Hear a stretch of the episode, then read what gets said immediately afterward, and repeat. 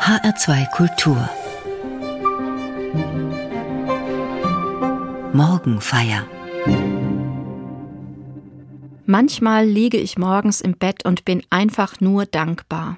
Dankbar dafür, dass ich ruhig und friedlich schlafen konnte in dieser Nacht. Ich denke an die vielen, vielen Menschen, die nachts Angst haben müssen vor Bomben und Raketen, vor Schüssen und Gewalt.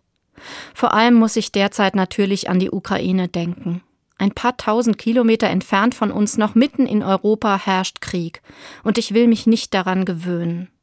Aber auch an anderen Orten dieser Erde können Menschen nachts nicht in Frieden schlafen. In Syrien, im Jemen, in Nigeria.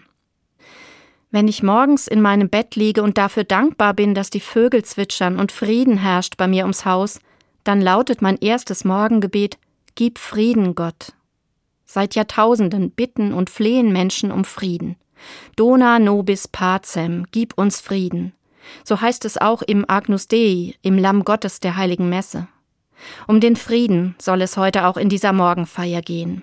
Ich habe dazu Musik mitgebracht, die vom Frieden erzählt und zum Frieden aufruft.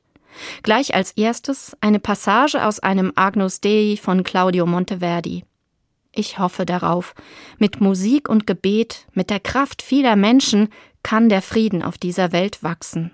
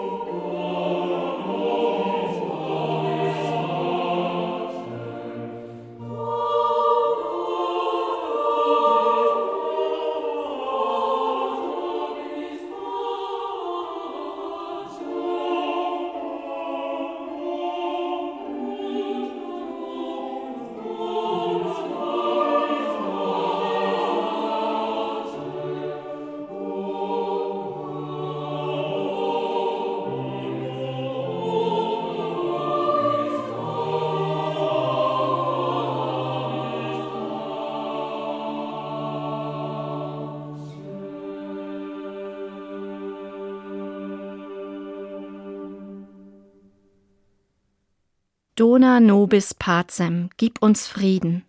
So wird auch in diesem Agnus Dei von Claudio Monteverdi gebetet und gesungen. Mit dem flehentlichen Ruf nach Frieden enden die meisten Messkompositionen. Gib Frieden, Gott. Heute am 19. Juni bete ich besonders für den Frieden in Kolumbien. In dem südamerikanischen Land findet heute die Stichwahl zum Präsidentenamt statt. Über Jahrzehnte war Kolumbien von Gewalt und Krieg geprägt.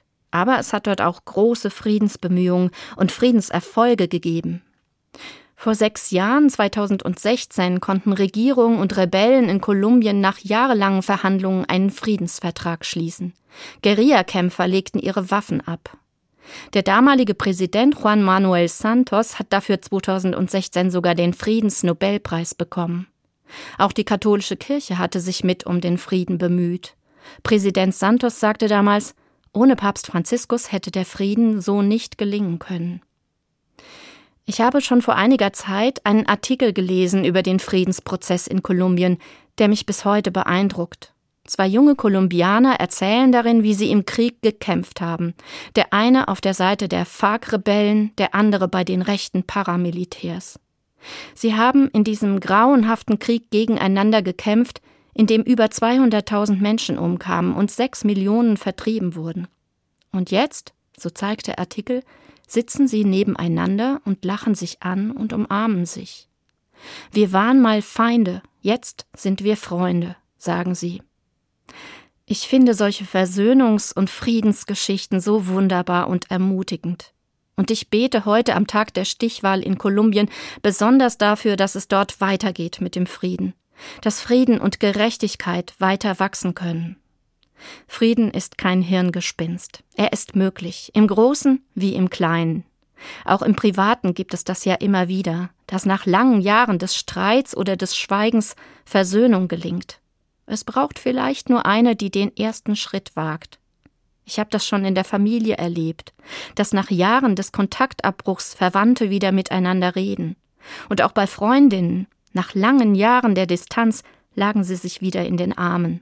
Die Freude über den Frieden war riesig. Verleih uns Frieden gnädiglich, so heißt ein berühmtes Lied von Martin Luther. Hier klingt es in einem Satz von Felix Mendelssohn Bartholdy.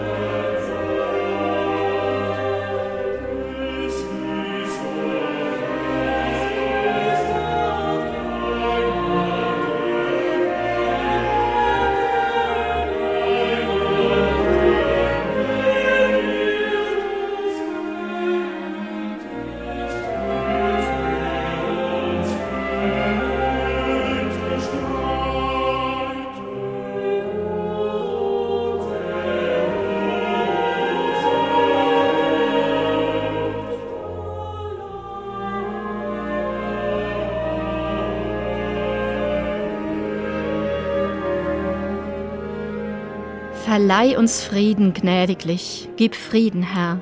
So beten Christinnen und Christen aller Konfessionen immer wieder. Und selbst manch Glaubenszweifler kann sich vielleicht einschwingen in diese Bitte um Frieden, wenn sie so eindringlich und wunderbar gesungen wird wie hier in der Musik von Martin Luther und Felix Mendelssohn Bartholdy.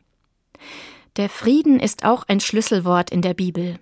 Frieden hinterlasse ich euch, sagt Jesus seinen Jüngerinnen und Jüngern zum Abschied, bevor er gen Himmel fährt. Und auch in anderen Religionen ist der Frieden ein zentraler Begriff und ein wichtiger Gruß. Salam, Shalom. Der Frieden meint in den religiösen Traditionen nicht einfach nur eine Abwesenheit von Gewalt. Es ist ein Zustand des Wohlergehens für jeden Einzelnen und für alle zusammen.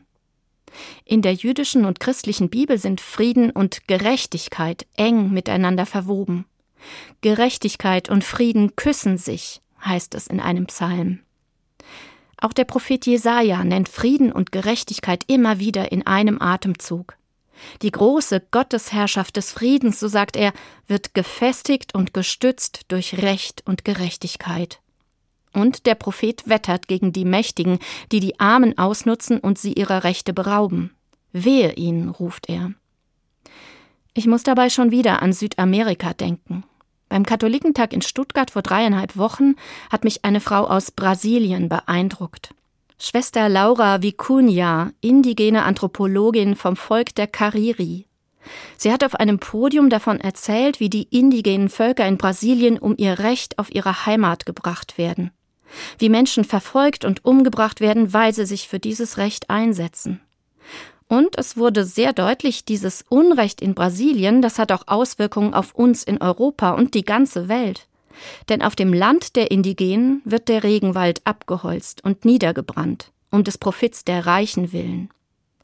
Der Regenwald des Amazonas aber ist die Lunge der Erde. Er ist verantwortlich für etwa 20 Prozent unseres Sauerstoffs. Und wenn er einen Kipppunkt erreicht, dann droht die ganze Erde für den Menschen zu kippen.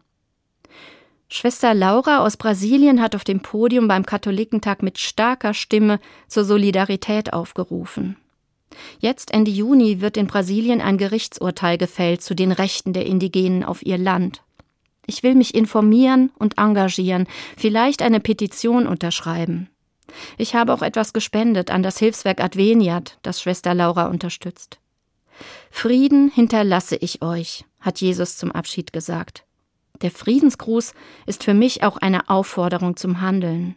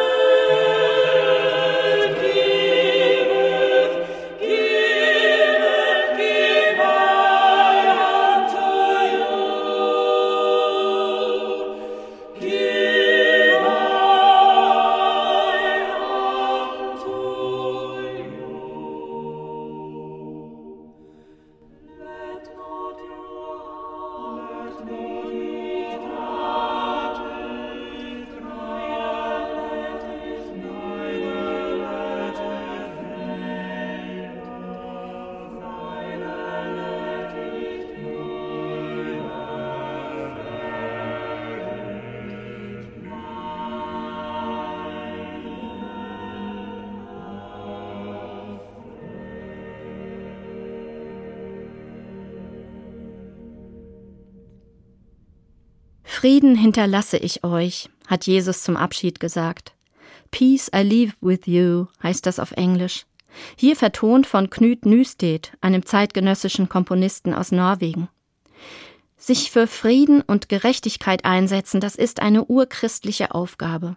Und viele Christinnen und Christen auf dieser Welt tun es. Zum Teil riskieren sie dabei ihr Leben. In Kolumbien, in Brasilien und anderswo. Es gibt auch eine internationale christliche Friedensbewegung. Pax Christi, Friede Christi heißt sie. Ich bin dort seit einigen Jahren Mitglied. Und der Mainzer Bischof Peter Kohlgraf ist der Präsident der deutschen Sektion. Pax Christi unterstützt die Friedensarbeit in vielen Ländern und kritisiert immer wieder den Waffenhandel. Natürlich ist die christliche Friedensbewegung wie viele andere in diesen Zeiten des Krieges in der Ukraine in einem schwierigen Dilemma. Darf man Waffen liefern?